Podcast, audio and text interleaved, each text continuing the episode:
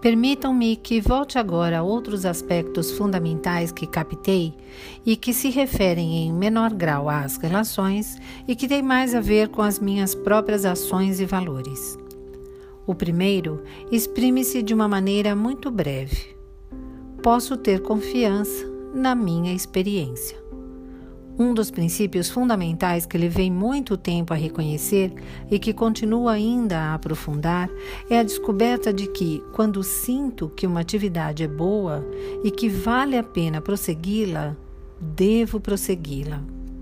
Por outras palavras, aprendi que a minha apreciação total da realidade anímica e orgânica em interação com o meio ambiente de uma situação é mais digna de confiança do que o meu intelecto. Durante toda a minha vida profissional, fui levado a seguir direções que pareciam ridículas aos outros e sobre as quais eu próprio tinha muitas dúvidas.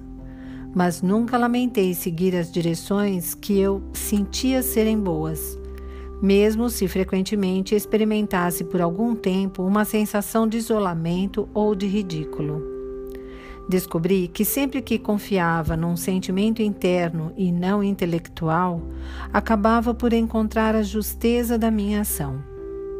Mas, mais ainda, descobri que quando segui um desses caminhos não convencionais, porque o sentia bom e verdadeiro, depois, passados cinco ou dez anos, muitos dos meus colegas se juntavam a mim, de maneira que desaparecia o sentimento de isolamento. Fui assim a pouco e pouco, confiando cada vez mais profundamente nas minhas reações totais e descobri que as posso utilizar para orientar o meu pensamento. Comecei a ter um respeito maior por esses pensamentos vagos que me ocorrem de tempos a tempos e que sinto como importantes. Sinto-me inclinado a pensar que essas ideias um pouco obscuras ou essas intuições me levam a penetrar em campos importantes. Confio assim na totalidade da minha experiência. Aqui acabo por atribuir mais sabedoria do que ao meu intelecto. Será certamente falível, mas creio que o é menos do que o meu espírito consciente e isolado.